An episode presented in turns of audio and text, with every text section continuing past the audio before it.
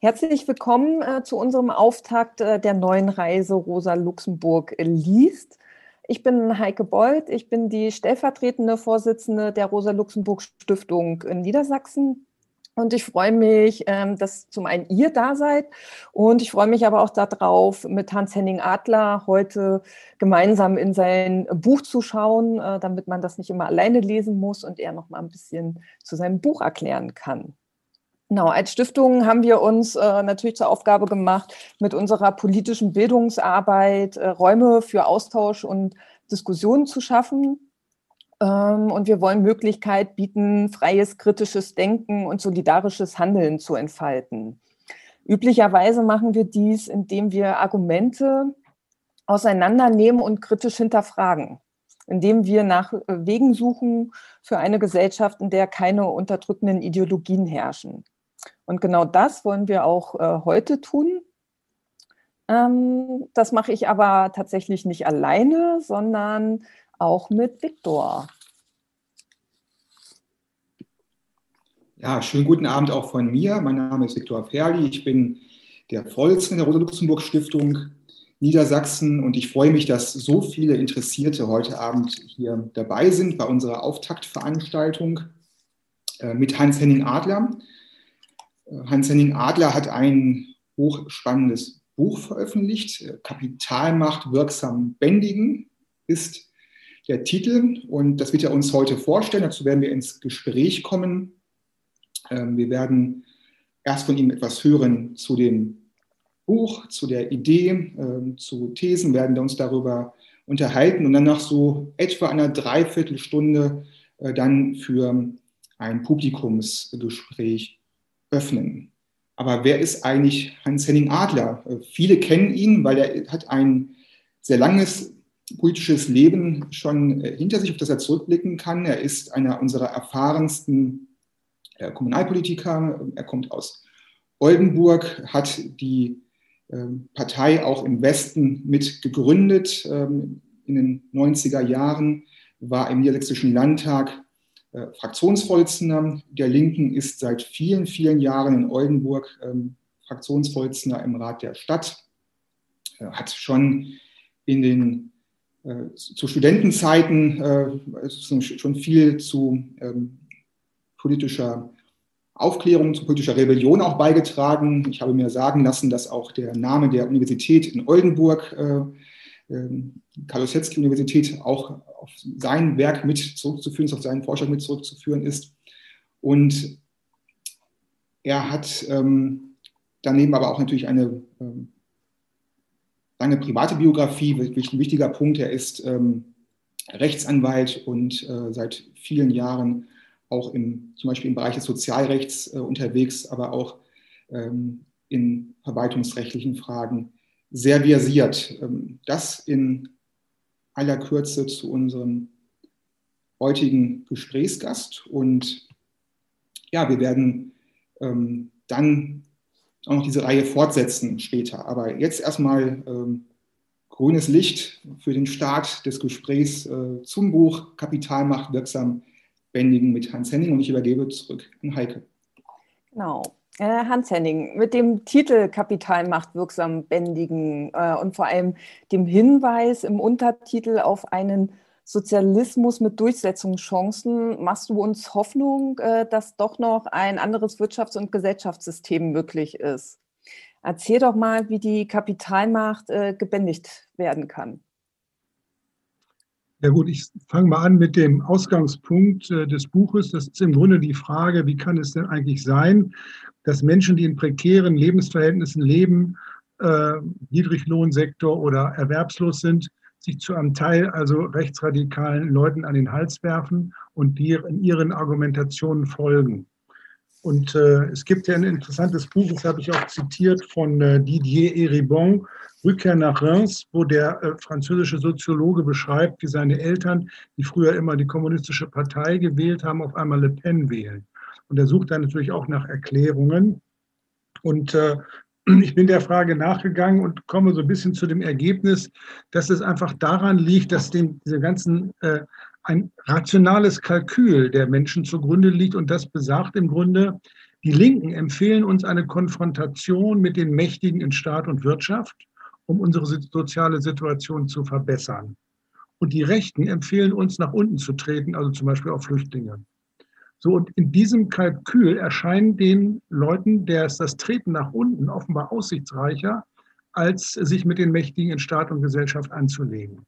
Und deshalb muss man ja fragen, was ist eigentlich die Geschichte, die die Linken erzählen? Was ist ihr Narrativ, um zu sagen, jawohl, es lohnt sich zu kämpfen?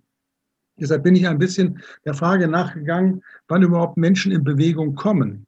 Und meine These ist, sie müssen nicht nur etwas als ungerecht empfinden, die Herrschenden müssen auch irgendwo ein bisschen unfähig sein, weiter zu regieren. Das hat ja Lenin schon mal formuliert, dass die unten nicht mehr wollen und die oben nicht mehr können. Es muss auch so sein, dass nicht eine Ideologie sozusagen die Köpfe der Menschen so vernebelt, dass sie die ungerechte Situation als gottgewollt oder gerecht etc. empfinden. Aber es muss immer noch was Drittes hinzukommen, sonst kommt keine Bewegung zustande. Man muss für den eigenen Kampf auch gewisse Erfolgsaussichten sehen. Das kann mitunter eine Illusion sein, das ist in der Geschichte ja viel gewesen, dass große Illusionen die Menschen bewegt haben, aber es muss irgendwo so ein Hoffnungsschimmer da sein, dass man mit dem eigenen Kampf was erreichen kann. Und deshalb stellt sich die Frage, hat denn das, was wir sozusagen zu erzählen haben, hat das Durchsetzungschancen, kann es damit die Menschen in Bewegung bringen? Das bringt natürlich zu der Frage, äh, wie man sozusagen einen doch eigentlich übermächtigen Gegner angehen kann der zu, zu, äh, darüber hinaus ja auch noch mit dem Prinzip Teile und Herrsche arbeitet. Also die Arbeiterklasse ist segmentiert in verschiedene Bereiche, deren äh, mit, teilweise mit unterschiedlichen Interessen, die auch gegeneinander gesetzt werden. Und die Umkehrung sozusagen des Teile und Herrsche ist eigentlich die Bündnispolitik. Das ist das, was eigentlich schon immer in der Arbeiterbewegung äh, präsent war. Schon zu Karl Marx Zeiten äh, ist immer gesagt worden, ja, das Bündnis von Arbeiterklasse und Bauernschaft ist notwendig die Arbeiterklasse im 19. Jahrhundert als revolutionäre Kraft entdeckt, war ja nie die Mehrheit der Bevölkerung, sondern sie war immer nur aktiv, mehrheitsfähig im Bündnis mit anderen. Das habe ich so ein bisschen in dem Buch ausgeführt, wie Bündnispolitik sich entwickelt hat. Ich bin auch darauf eingegangen, was man in der Bündnispolitik alles falsch gemacht hat. Und dann äh, bin ich noch einen Schritt weiter gegangen als nur sozusagen Bündnisse innerhalb der, wenn man so will, benachteiligten oder unterdrückten Klassen zu finden. So, ich bin auch einen Schritt weiter gegangen, indem ich gesagt habe, man muss auch den herrschenden Block aufspalten. Man muss auch das Kapital spalten. Ausgangspunkt dabei ist eigentlich eine Entscheidung des Bundesverfassungsgerichts im sogenannten Mitbestimmungsurteil. Es gibt ja auch alte Forderung, sozusagen Wirtschaft dadurch zu demokratisieren, dass man eben Mitbestimmung einführt. Und da gibt es verschiedene Modelle, das Mitbestimmungsmodell nach dem äh, Mitbestimmungsgesetz etc. Und da hat, äh, haben ja Unternehmer gegen geklagt und gesagt, das geht uns alles zu weit, unser Eigentumsrecht ist verletzt. Und hat das Bundesverfassungsgericht sinngemäß gesagt, ähm, man kann viel äh, an Unternehmermacht einschränken, aber die Unternehmer müssen immer das letzte Wort haben. Das ist so im Grunde die, die Grundentscheidung über Investitionen müssen immer noch in der Hand des Kapitals liegen, weil sonst wären sie ja hintenrum praktisch faktisch enteignet. Das ist schon in sich schlüssig begründet, aber stellt natürlich die Frage, ja gut, wenn man das Kapital mit Mitbestimmung nicht hinreichend ähm, sozusagen bändigen kann, dann bleibt einem ja nur die Möglichkeit, die Macht des Kapitals zu teilen oder zu spalten. Und da gibt es im Prinzip zwei Möglichkeiten. Die eine Möglichkeit ist äh, Staatsbeteiligung und die andere Möglichkeit ist Belegschaftsanteile. Denn dann wären auf Kapitalseite immer noch, wäre immer noch die Mehrheit da, nur das Kapital wäre eben anders zusammengesetzt. Gut, das gibt es alles schon irgendwo. Ist immer sinnvoll, etwas äh, in die Welt zu setzen, was es irgendwo schon gibt. Bei VW gibt es das zum Beispiel. Da hat das Land Niedersachsen ja 20 Prozent des Kapitals, was zur Folge hat, dass äh, dann auch zwei Regierungsmitglieder im Aufsichtsrat vom VW sitzen. Und es hat auch zur Folge, dass innerhalb des VW-Konzerns das Kräfteverhältnis zwischen Kapital und Arbeit anders ist als in anderen vergleichbar großen Unternehmen. Das berichten VW-Betriebsräte selbst. Ich habe unter anderem den VW-Betriebsrat von Braunschweig, Uwe Fritsch, sehr ausführlich zitiert, der das eindrücklich beschreibt. Nun ist natürlich äh, VW eigentlich ein unglückliches Beispiel, wenn man sich an den, wenn man an den Dieselskandal denkt. Äh, aber äh, es ändert ja nichts daran, dass natürlich auch in einem, sagen wir mal, ein bisschen demokratisierten Aufsichtsrat natürlich auch falsche Entscheidungen getroffen werden können, weil ähm, das ist damit nicht ausgeschlossen. Aber zumindest gibt es die Möglichkeit, und das unterscheidet natürlich den Aufsichtsrat etwa von dem von Bayer oder Höchst oder äh, Daimler, äh, dass dort immerhin über die politischen Vertreter im Aufsichtsrat, also die die Staatsbeteiligung repräsentieren, auch gewisser politischer Druck ausgeübt werden kann. Das kann eben bei rein kapitalistisch organisierten Unternehmen nicht passieren. So, wenn man jetzt einfach sagen würde, wir versuchen mal die Volkswirtschaft so umzukrempeln, dass sie nach dem Beispiel von VW ähm, im Grunde überall öffentliche Beteiligung oder bei mittelgroßen Unternehmen Belegschaftsbeteiligungen vorgesehen sind, dann hätten wir ein völlig neues Kräftegleichgewicht zwischen Kapital und Arbeit. Und wir hätten im Grunde eine Situation, wo drei Interessen, die bei Investitionsentscheidungen eigentlich immer eine Rolle spielen, sozusagen miteinander in einen Einklang gebracht werden müssten. Das erste Interesse ist natürlich das kapitalistische Interesse der Gewinnmaximierung, was ja auch bekanntermaßen Innovation stimuliert, was auch zur Produktivität eines Unternehmens beiträgt. Das ist, ist einfach so, muss man konzidieren.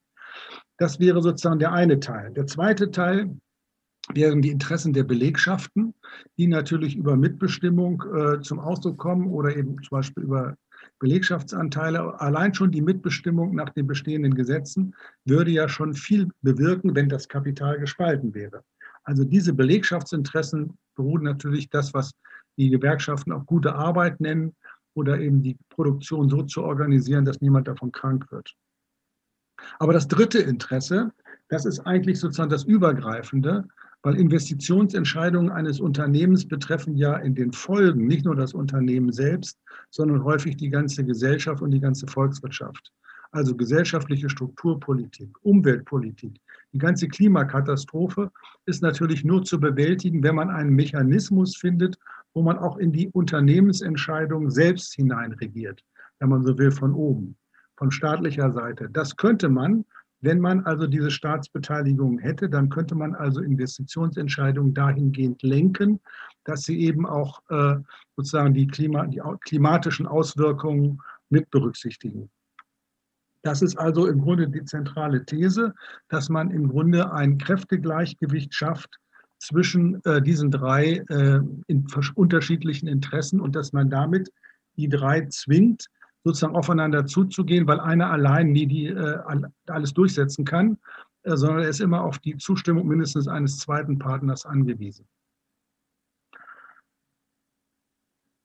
Ähm, das ist, glaube ich, also der, der, zentrale Gedanke ist eigentlich der der Gewaltenteilung.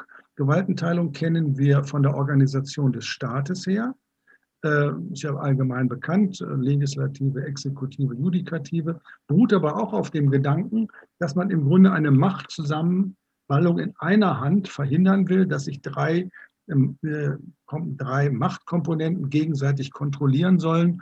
Und dadurch, dass die Macht auf diese Weise aufgeteilt wird, so die Theorie, hat das Individuum wiederum mehr Rechte. Nun ist eigentlich die These meines Buches zusammengefasst eigentlich die, dass ich sage, äh, bei dem Gedanken der Wirtschaftsdemokratie wird im Grunde ein, eine Frage der staatlichen Organisation, nämlich die Demokratie, auf die Wirtschaft übertragen. Deshalb sprechen wir von Wirtschaftsdemokratie. Und hier ist es so, dass ich im Grunde das Prinzip der staatlichen Organisation der Gewaltenteilung auf die Wirtschaft übertrage. Also das, was man, der gleiche Gedankensprung, den man praktisch bei der Wirtschaftsdemokratie den mache ich in diesem Fall mit der Gewaltenteilung und sage, okay, das Prinzip der Gewaltenteilung ist ja eigentlich nicht schlecht. Warum wenden wir das nicht auch in der Wirtschaft an? So, das ist äh, der, wenn man will, tragende Gedanke des Buches. Und da muss man sich natürlich bei alledem klar machen, ähm, die Wirtschaft ist ja bei uns, und die kapitalistische Wirtschaft ist ja bei uns längst nicht mehr national organisiert, sondern inzwischen äh, doch international so verflochten, dass man im Grunde einen Sozialismus in den Farben der Bundesrepublik, wie ich ja früher mal die DKP gefordert hatte, oder die KP Frankreich, Sozialismus in den Farben Frankreichs etc., mit weitgehender Verstaatlichung der äh, größeren Konzerne eigentlich gar nicht mehr vorstellbar ist weil ähm, die Verflechtung einfach äh, zu stark ist und äh, man eine nationale Lösung überhaupt nicht mehr finden kann. äh, ich bin ja kurz auf die italienische KP eingegangen, die das eigentlich schon in den 70er und 80er Jahren im Gegensatz zu anderen kommunistischen Parteien herausgearbeitet hatte und mehr nach europäischen Lösungen gesucht hatte. Und mein Gedanke für die internationale Ebene ist eigentlich die, dass man, dass ich versuche, diesen Gedanken der Gewaltenteilung auch auf der, sozusagen auf die internationale Ebene durchzubuchstabieren, mehr, mehr als ein Prinzip, das man international zum Durchbruch schaffen muss. Also das kann man auf der politischen Ebene sehen. Natürlich sind wir dafür, dass es eine multipolare Weltordnung gibt, in der nicht eine Macht vorherrschend ist. Und bislang war es ja doch so, dass hauptsächlich die USA politisch vorherrschend sind. Und äh, wenn es aber so ist, dass diese Macht zurückgedrängt wird, und dafür spricht ja momentan einiges durch den Aufstieg von China etc., äh, dass doch äh, die USA nicht mehr allein machen können, was sie wollen, so wie das zumindest nach 1989 ja zunächst ausgesehen hatte, sondern dass inzwischen doch verschiedene Akteure international eine Rolle spielen, sodass einer allein nicht machen kann, was er will. Und wenn das so ist, dann gibt es dadurch eigentlich eine Chance, das Völkerrecht eher durchzusetzen, als wenn einer äh, Alleinherrscher ist. Also der Gedanke der Gewaltenteilung spielt natürlich auch in der internationalen Politik eine Rolle.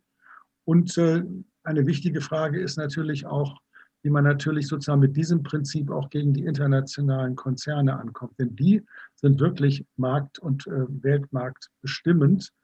Ähm, ich habe da so kurz mal ausgeführt zu, dem, äh, zu den Beteiligungen zum Beispiel von BlackRock. Das ist der größte internationale Akteur, der in ganz vielen Unternehmen mit drin sitzt, teilweise mit gar nicht mal so starken Beteiligungen, so, so 5, 6 Prozent. Das reicht denen aber schon, um auf diese Weise steuernd äh, auf die Unternehmensentscheidungen Einfluss zu nehmen. Und der Chef von E.ON hat sich da also mal beklagt darüber, dass sie, also die großen Konzerne bei solchen Unternehmen wie BlackRock, also in einer Roadshow, wie es so schön heißt, auflaufen müssen. Und er sagt äh, wörtlich, die lassen uns antanzen. So ist also, sind also die Kräfteverhältnisse, die äh, diese internationalen Konzerne üben einen gestaltenden Einfluss und beschreiben es auch von sich selbst so auf Unternehmensentscheidungen in ihrem Interesse. So, nun ist die Frage ja gut, wie kann man denn gegen diesen übermächtigen Gegner angehen? Ähm, ich habe dann ein Beispiel gefunden, was auf den ersten Blick nicht besonders äh, lukrativ oder nicht besonders lohnend erscheint, was aber vielleicht doch mal weiterdenken soll. Es ist ja bekannt, dass Norwegen ähm, äh, sehr viele Überschüsse hat aus der Erdöl- und Erdgasproduktion. Und ähm, die Norweger haben gesagt, ja, wir werden diese Überschüsse äh, nicht gleich alle verfrühstücken, sondern wir schaffen dafür einen großen Staatsfonds, mit dem wir uns also unseren Wohlstand auch sichern können in Zeiten, wenn die Erdölquellen versiegt sind. Und deshalb ist der, äh, dieser Staatsfonds Norges gegenwärtig also an sehr vielen ähm, internationalen Unternehmen beteiligt. Wenn man jetzt also mal guckt bei den großen deutschen Unternehmen, äh, dann ist fast überall Norges mit dabei. Ähm, sie behaupten von sich auch, sie würden nach ethischen Kriterien investieren. Das nehme ich ihnen nicht so ganz ab, weil sie haben zwar einige reine Rüstungsindustrie, haben sie nicht dabei, aber da, wo etwas indirekt an der Rüstung verdient wird, ist Norges auch dabei. Das heißt, es ist eigentlich kein besonders gutes Beispiel, aber es zeigt doch zumindest, dass es möglich ist, ähm, überhaupt äh, an solche Sachen mal heranzugehen. Äh, und vielleicht könnte man das ja auch mit einer anderen Ethik sozusagen unterlegt noch ganz anders steuern. Also mit anderen Worten, öffentliche Beteiligungen werden auch international möglich, so wie Norges es jetzt schon macht, aber eben nur ein bisschen weiter gedacht. Das heißt also, auch im internationalen Geschäft müsste man meiner Ansicht nach ähm, den Gedanken der, der Aufspaltung der herrschenden Macht weiterverfolgen. Und das bringt mich zurück zu der Frage der Erzählung. Äh, ich will mal vorlesen aus dem ähm, äh, sozusagen das Schlusskapitel aus dem Buch, weil das das vielleicht zusammenfasst. Da eine sozialistische Weltrevolution, die wie ein jüngstes Gericht die Menschheit befreien würde, kaum vorstellbar ist, können nur schrittweise Veränderungen auf den verschiedenen Ebenen, von kommunalen Satzungen bis zu weltweiten Abkommen weiterhelfen. Diese notwendigen schrittweisen Veränderungen werden aber immer wieder mit den bestehenden Machtverhältnissen konfrontiert. Diese zu überwinden kann nur gelingen, wenn sie durch Machtteilung geschwächt werden.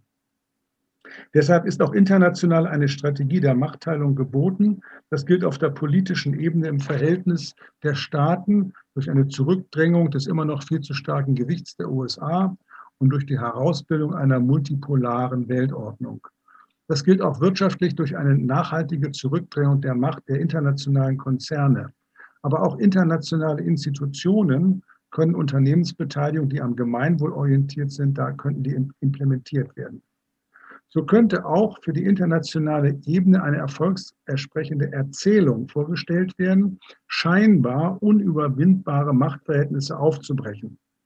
Solange Alternativlosigkeit und Resignation das Denken bestimmen, bleiben Veränderungsfantasien und die Bereitschaft zum Handeln gefesselt. Daraus gilt es sich zu befreien. Ja, vielen Dank, ähm, Henning, für, für diesen einführenden Einblick, äh, worum es hier bei diesem Buch geht und was ähm, für dich die Zielsetzung ähm, ist. Ich möchte mal einen Punkt äh, fokussieren, den du ähm, auch in dem Buch einleitend ansprichst. Also ähm, du weist darauf hin, dass ja in, auch im Parteiprogramm der Partei Die Linke oder auch generell äh, das Ziel sozialistischer Politik, äh, die, ich zitiere, grundlegende Veränderung der herrschenden Eigentums-, Verfügungs- und Machtverhältnisse ist. Und wir nennen es dann kritisch, dass, ähm, dass es ein Problem ist, dass da mittelfristige Zielvorstellungen fehlen. Das ist ja ein, ein sehr weitreichendes Ziel, was sozusagen da programmatisch festgehalten ist und dir fehlen, oder du kritisierst sozusagen, dass das mittelfristige, was auch für die Menschen verständlicher ist, was das konkret bedeutet, äh, da häufig zu wenig ähm, im Fokus steht. Da finde ich es spannend, was aus deiner Sicht so zentrale Punkte einer sozialistischen Politik mit Durchsetzungschancen ähm, ist, wie du es nennst im Titel des Buches. Und dazu passt dann vielleicht ähm, noch der Aspekt der Bündnispolitik. Ähm, du hast jetzt mehrfach auch in deinem Beitrag gesagt, dass äh, das entscheidend ist, eine, eine, gute Bündnispolitik zu machen. Ähm, wer sind denn die Bündnispartner, die du siehst? auf die man ähm, dazugehen müsste, mit denen man zusammenarbeiten müsste. Und du hast auch gesagt äh, in deinem Vortrag gerade, dass ähm, in der Vergangenheit viel falsch gemacht worden ist. Und das, glaube ich, wäre auch nochmal spannend zu wissen, was du denkst, was äh, die politische Linke in der Bündnispolitik falsch gemacht hat. Ja, also in der Programmatik der Linken ist das, was ich mit mittelfristiger Zielsetzung beschrieben habe, nur sehr allgemein formuliert. Das heißt dort Kapitaldominanz überwinden. Äh, das habe ich versucht mit dem Buch ein bisschen konkreter zu fassen und das ist auch so ein bisschen das Anliegen. Ähm, wenn ich, denke ich, wenn ich sage, wir wollen alle verstaatlichen, dann wird man uns äh, das nicht abnehmen, dass man das überhaupt durchsetzen kann. Deshalb äh, ist ja der Vorschlag der, dass man eben Kapitalmacht aufbricht und nicht gleich alles verstaatlicht. Das ist eigentlich äh, sozusagen die Überlegung dabei. Äh, um das mal ein bisschen konkreter zu machen, wir haben ja jetzt in der Corona-Pandemie erlebt, in welche wirtschaftlichen Schwierigkeiten Lufthansa gekommen ist. Und der Staat hat also tatsächlich dem Konzern geholfen mit Krediten und vor allen Dingen auch mit einer Staatsbeteiligung. Aber diese Staatsbeteiligung ist so ausgestaltet, nach dem Willen der Bundesregierung, dass sie gesagt haben, wir wollen das aber nicht äh, nutzen, um etwa Einfluss auf Unternehmensentscheidungen zu treffen. Das ist das gleiche Muster, was sie auch bei der Commerzbank gemacht haben, die ja in der Finanzkrise 2008 auch nur noch mit einer Staatsbeteiligung gerettet werden konnte. Das muss man so nicht machen. Man könnte ja auch sagen, na gut, wenn ihr auf Subventionen angewiesen seid, dann kriegt ihr die Subventionen halt über Staatsbeteiligung und nicht als Geschenk. Und dann wollen wir dann aber auch den auf die Unternehmensentscheidung im öffentlichen Interesse, im Interesse des Allgemeinwohls Einfluss nehmen. Das geht durchaus. Ich will als Gegenbeispiel, das habe ich auch zitiert, ähm, die Air France nehmen als Fluggesellschaft der, Franzosen, da hat der Staat gesagt, ja, wir retten euch auch mit der Staatsbeteiligung und so gesehen ähnlich wie bei Lufthansa, aber sie haben gesagt, na gut, dann wollen wir auch ein bisschen mitregieren. Und zum Beispiel haben die Franzosen dann darauf geachtet, dass äh, Air France Inlandsflüge streichen muss, aus ökologischen Gründen. aus Gründen des Klimaschutzes. Inlandsflüge sind natürlich ein Wahnsinn, wenn man vor allen Dingen ein hochmodernes Zugsystem hat, so wie es ja auch in Frankreich der Fall ist. Dann kann man ja von Paris nach Marseille durchaus auch eben mit dem Zug fahren und muss nicht im Flugzeug gehen. Das, da haben sie einfach reinregiert und da haben sie auch gar keine Hemmungen mit. Also mit anderen Worten, es geht durchaus, wenn man es will. Deshalb äh, ist also die Forderung, das auch im Buch einzeln erläutert, dass allein die Beteiligung noch nicht ausreicht, sondern man muss auch natürlich auch den gestaltenden Willen haben, darauf Einfluss zu nehmen. Äh, ja, wer sind die Bündnispartner? Ähm, das kann man jetzt erstmal politisch äh, verstehen, diese Frage. Dann ist ja, stellt sich ja die Frage, ja gut, welche Parteien könnten sozusagen mit den Linken zusammen überhaupt eine, eine Reformregierung bilden? Natürlich wahrscheinlich nicht die CDU, äh, sondern ähm, vielleicht eher die Grünen oder eher die SPD. Das ist aber jetzt gar nicht so sehr mein Thema, äh, sondern mein Thema ist eigentlich bei der Bündnispolitik, welche gesellschaftlichen Klassen können dann sozusagen in einem, in einem Bündnis äh, zusammengefügt werden. Und natürlich ist das Bündnis, was ich mir da vorstelle, was ist aber auch nichts Neues, das sagen auch alle anderen Linken ja im auch, ist das Bündnis zwischen den, zwischen Arbeiterklasse und äh, armer Bauernschaft äh, und äh, kleinen und mittleren Unternehmen gegen die Konzerne. Das ist insoweit schon klar. Das ist auch keine neue, keine sonderlich neue Idee. Aber äh, es kommt auch immer darauf an, sagen wir mal, in dem restlichen Block, der nicht zu diesem Bündnis geht, eben auch sozusagen Partner zu gewinnen, die man zumindest neutralisieren kann. Ich bin äh, in dem Buch auch äh, ein bisschen eingegangen auf die Erfahrung äh, mit dem Putsch in Chile. Und da gibt es interessante Aufsätze aus der chilenischen KP, die sich, die ich da auch zitiert habe und die sich mit der Frage beschäftigt haben, was haben wir eigentlich falsch gemacht, dass es zu diesem äh, Putsch gegen Allende kommen konnte. Und ähm, denn drei Jahre lang hat ja die Regierung Allende ein fortschrittliches Programm durchaus erfolgreich durchgezogen.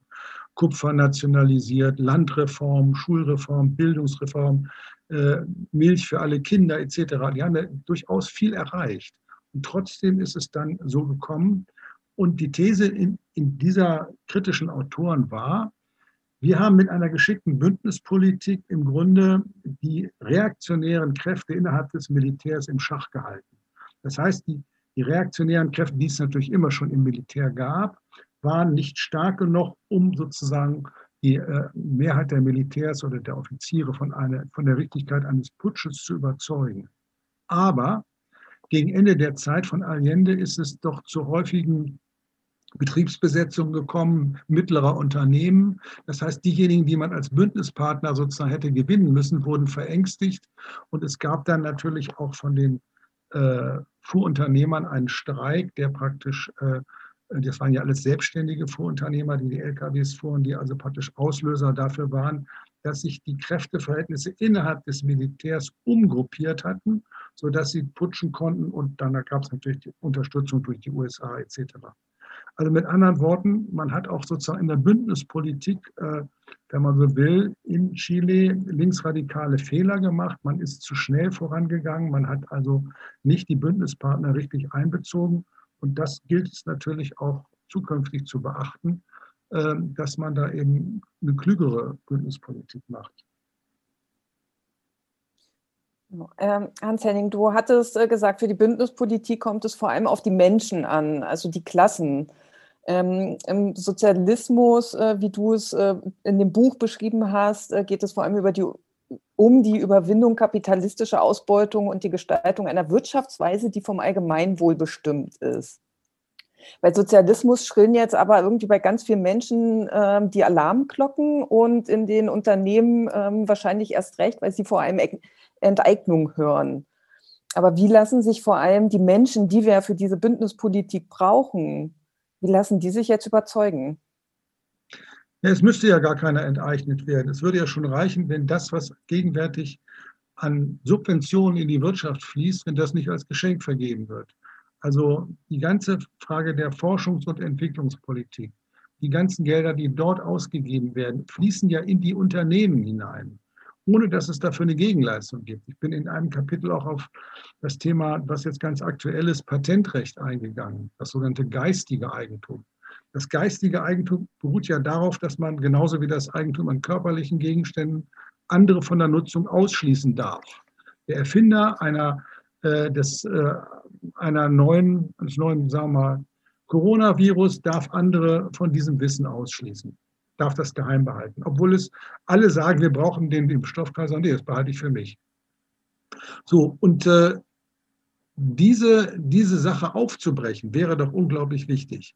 Und die Entwicklungs- und die ganzen Erfindungen, die es im Grunde in der heutigen Zeit gibt, beruhen ja nicht darauf, dass ein kluger Kopf sich auf eine Insel zurückgezogen hat, den Gedankengang äh, frei schweifen lässt und dann auf einmal auf eine Idee kommt, sondern das, was wir als Erfindung äh, äh, hervorbringen, sind ja alles gesellschaftliche Produkte.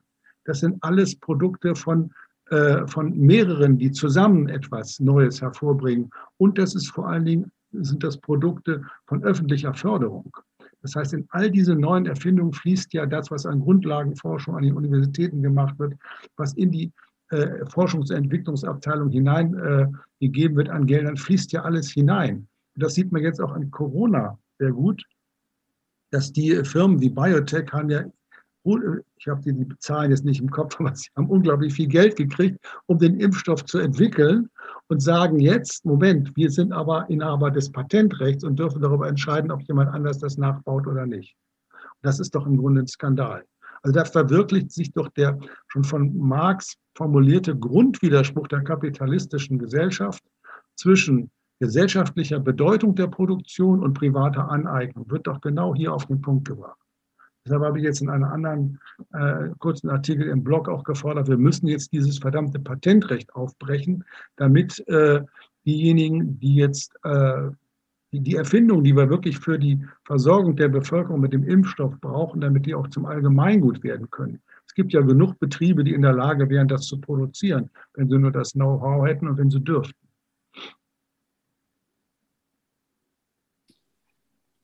Ich möchte nochmal ähm, zu sprechen kommen auf die Frage der, des, des, der Wirtschaftsdemokratie. Ähm, du hast ein, ausgeführt, dass du findest, ähm, da wo öffentliches Geld fließt, ein Unternehmen sollte auch öffentliches Eigentum, öffentliche Mitsprache entstehen. Und äh, du sprichst dich auch in dem Buch dafür aus, dass äh, die ganz großen Banken, dass die größten Konzerne ähm, in, in, öffentliches Eigentum äh, kommen. Banken auf jeden Fall, ja. Genau, sprichst weiter auch dann von Belegschaftsbeteiligung ähm, und dann vom Genossenschaftswesen und von einem privatwirtschaftlichen Sektor mit kleinen und mittleren äh, Unternehmen, jetzt mal ganz schematisch dargestellt. Ich möchte auf den Begriff des Belegschaftseigentums, der Belegschaftsbeteiligung mal fokussieren, weil ich glaube, das ist auch für viele, ähm, die zuschauen, auch eine spannende Frage. Wie könnte denn das aussehen? Also wie könnte sozusagen Belegschaftseigentum äh, entstehen? Nach, ähm, nach deiner Überlegung.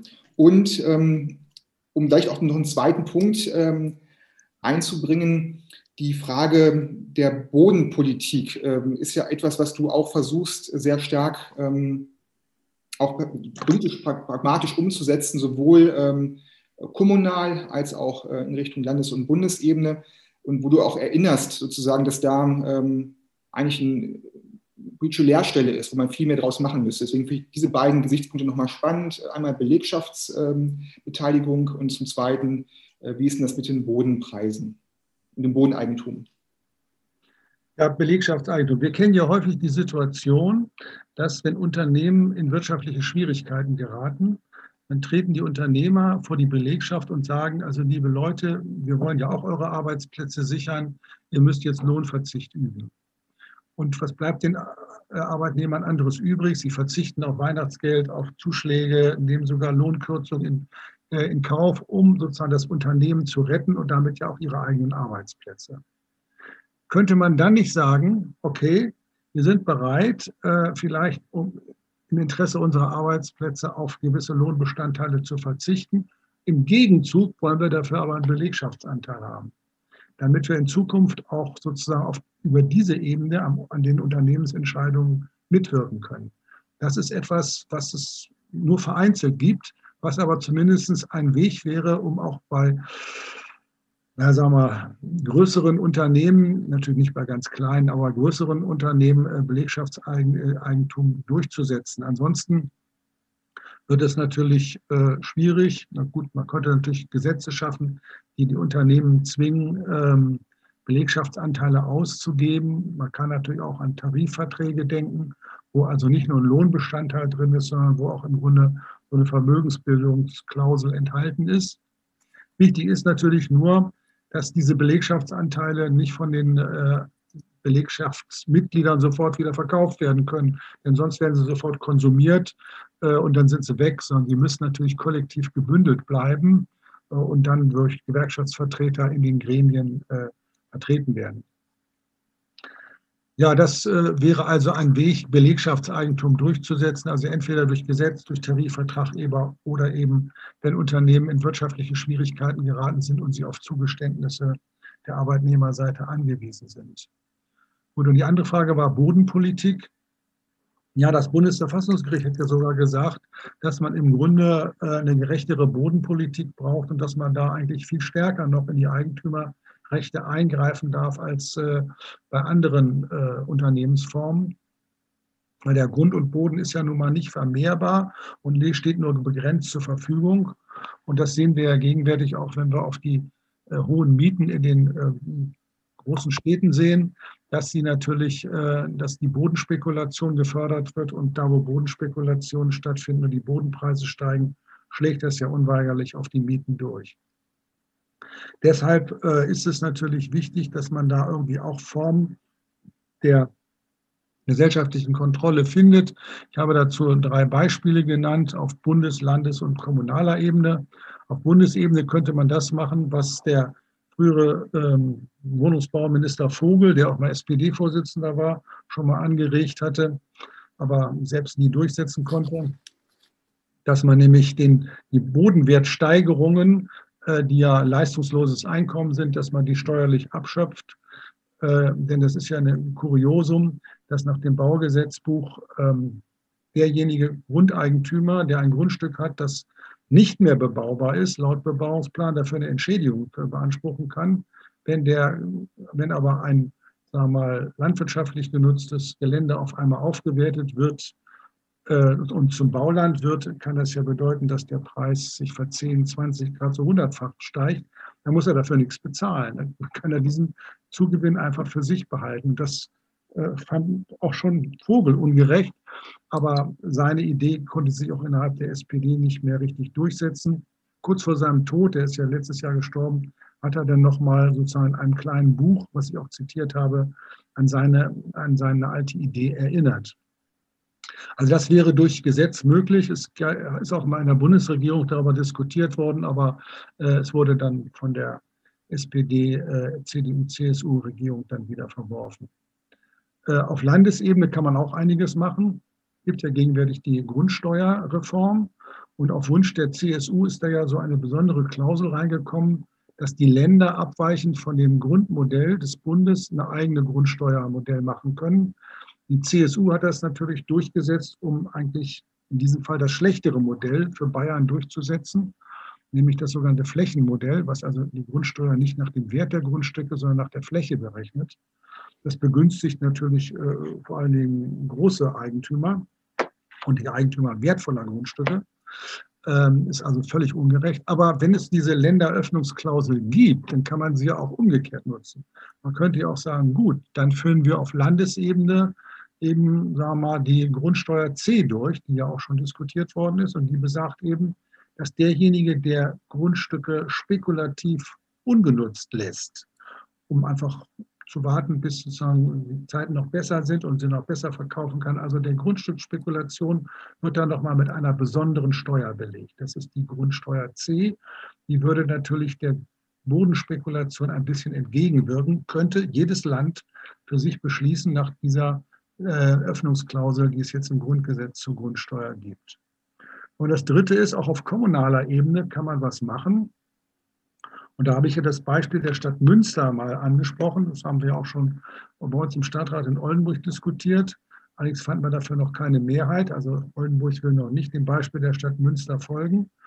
Und die Stadt Münster hat Folgendes gesagt. Wenn ein Grundstück aufgewertet wird, also zum Bauland werden will, wird, werden soll und es befindet sich in Privateigentum, dann geht die Stadt Münster zu dem Privateigentümer hin und sagt, du kriegst dein Grundstück nur aufgewertet, wenn du vorher die Hälfte des Grundstücks an die Stadt Münster verkaufst. Und zwar zu dem Preis vor der Aufwertung, also sozusagen als Bauerwartungsland. Auf diese Weise wird der Wertzuwachs, der natürlich entsteht, wenn eine landwirtschaftliche Fläche zum Bauland wird, wird zur Hälfte sozialisiert und bleibt nur noch zur anderen Hälfte im privaten Eigentum. Das Geschickte an diesem Münstermodell ist, dass die Stadt praktisch die privaten Eigentümer vor, die, vor den Knoten schiebt und sagt, hier Spatze in der Hand, Taube auf dem Dach. Du kannst deinen Gewinn zwar kriegen, aber nur, nur zur Hälfte. Und wenn du das nicht willst, kriegst du gar nichts. So äh, kann auf diese, wird auf diese Weise die Hälfte des, äh, des privaten Baulandes in Münster sozialisiert, interessanterweise. Auch in Göttingen ist man diesem Beispiel schon gefolgt, aber ansonsten ist das eher die Ausnahme. Das habe ich auch in dem Buch beschrieben, dass man auch durch die Kommunalpolitik so etwas wie äh, na, Unternehmermacht, in diesem Fall Macht von Grundstückseigen, privaten Grundstückseigentümern einschränken kann. Im Grunde ist das auch eine Form der Machtteilung. Ich würde noch mal ganz kurz auf die Belegschaftsanteile ähm, zurückkommen, die ja für dich ähm, ein Teil der Machtteilung im, im Unternehmen äh, ist.